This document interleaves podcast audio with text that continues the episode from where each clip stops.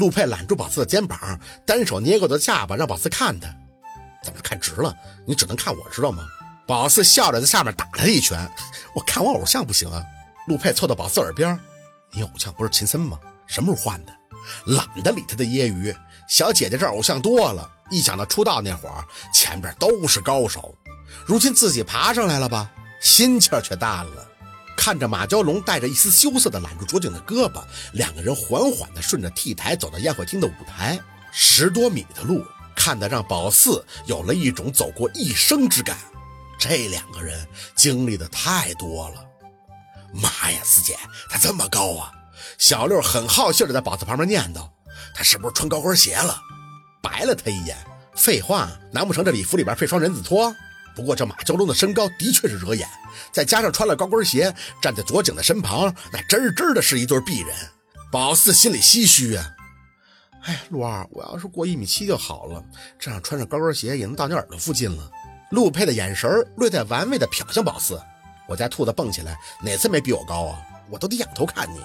宝四低声笑，顾着和陆佩开玩笑，连马蛟龙和卓景在台上说什么都没听清楚。不过那也不重要了。他想感受的只是两个人牵手那一刻的味道。等他们下来会客，人群又开始三三两两的交谈。宝四还是没有凑过去，看到有人过来和陆佩聊天，聊了几句，宝四就礼貌的打声招呼，带着星星月月去一旁玩了。宴会厅的外边有个小型的室内公园，坐在假山流水，小河潺潺。星星月月看到了就跑过去围着转。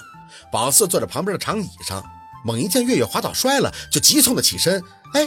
没等走近，一个五六岁穿着西装的小男孩就和星星一起扶起了月月，也就凑到他的耳边说了一句什么，月月就破涕为笑了。三个小家伙随即就没事发生似的继续的玩上了。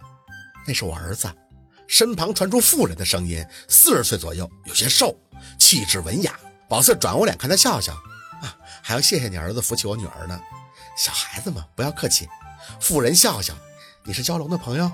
宝四摇摇头，不算是。是我丈夫认识左总，哦，我是蛟龙的小姑，和他坐在长椅上聊了几句以后，宝四眼睛还是看着玩游戏的孩子们，主要是那穿西服的小男孩。按照妇人的年龄，生下他时这年纪应该很大了。可宝四越看着小男孩越不对劲儿，五官很精致，也很活泼，但总有那么一股子气息，阴凉凉的。这孩子，我收养的。马蛟龙的姑姑大方的应着，看宝四笑笑。叫天赐，看和你女儿玩的很好呢。他很少主动带小妹妹玩的。宝四笑着点头，便不再多问。一眼看去就知道这个叫天赐的是个做阴阳师的料子。看着思月朝他傻笑，难不成这就是同道相惜？聊了一会儿，妇人接了个电话就要起身离开。宝四还在看着小家伙，小六和安九也出来了，见三个小家伙在玩，就走过去凑热闹。宝四杵着下巴看得入神儿，在身边上站了个大活人都不知道。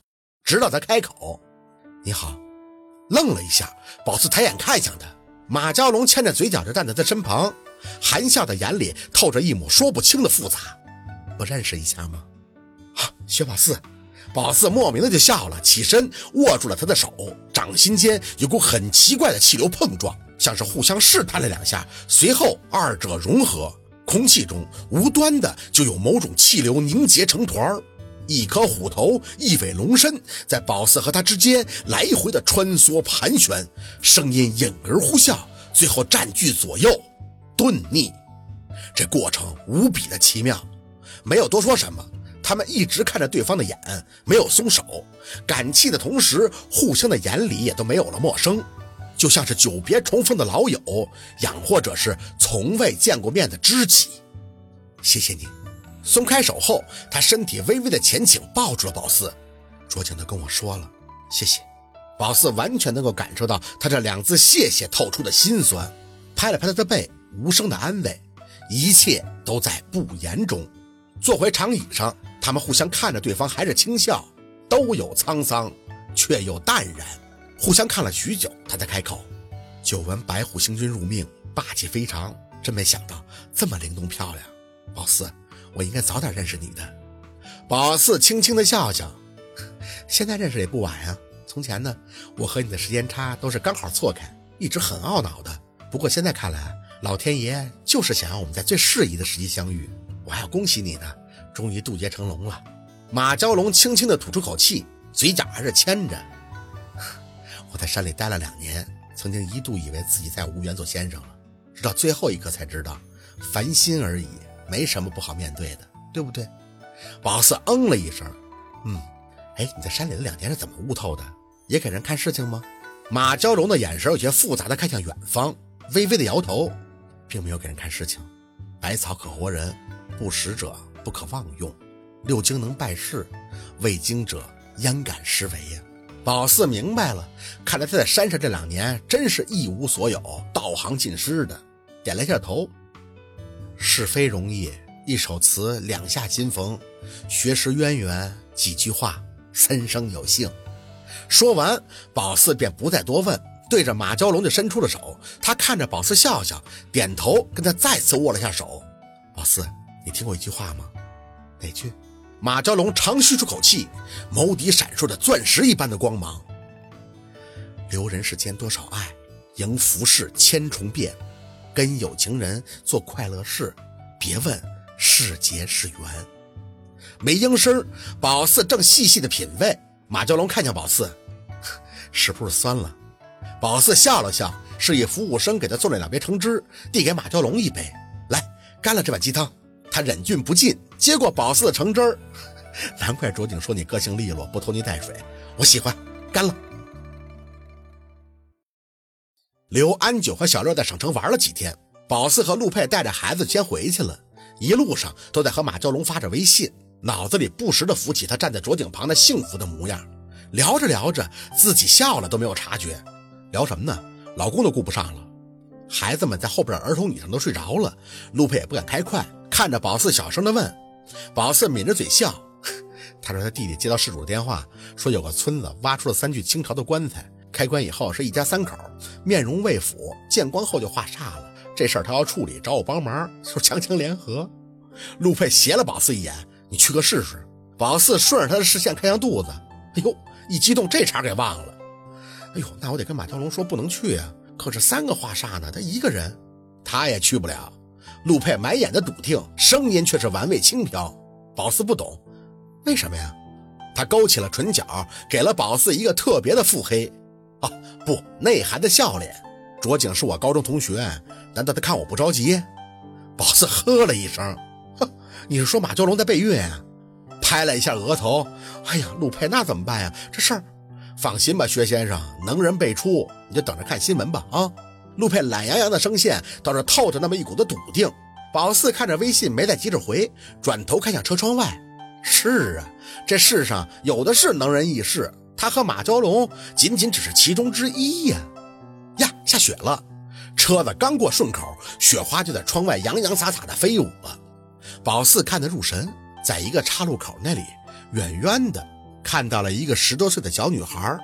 他伸着脖子，对着他们车来的方向，似乎在翘首期盼着什么。停车，轻轻的发声。陆佩有些不解，还是把车停了。宝四推开车门，紧了紧外套，直接下车，站在雪花飞舞的空气中，远远的看着那个女孩子。陆佩从车上跟了下来，看什么呢？别感冒了。宝四没应声，直看着那女孩挥起了手。在他身前十多米远的方向跑来了一个稍微大点的男孩子，两个人热闹的聊着，转身在雪花中越走越远了。四宝，陆佩叫了声宝四的名字，解开自己的毛呢外套，敞开，以一种左右包裹的状态把他抱在了怀里。怎么了？雪还在纷纷扬扬的下着。宝四抬起眼，感受到温暖的同时，仔细的打量着陆佩如墨的眉眼。我等到你了，什么等我？含着笑，刘二，刚才我好像看到了自己，在那个村口等你的自己。我没有摔了那个 CT 机，因为你回来了，你还把发卡给我了。陆佩没再说话，只是揽着宝四发紧。宝四把脸靠在他的胸口，胳膊在他的毛呢外套里用力地搂紧他的腰身，周围都包裹着纷纷扬扬的雪花。他牵着嘴角，像是回到了十七年前，那个坐在车里穿着黑色连帽衫的少年。他在降下的车窗里对着宝四璀璨一笑，只一眼，便是万年。别问是劫是缘。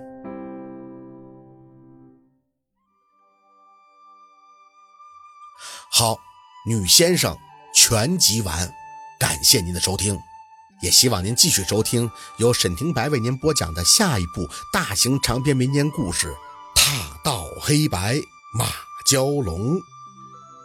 我们再会。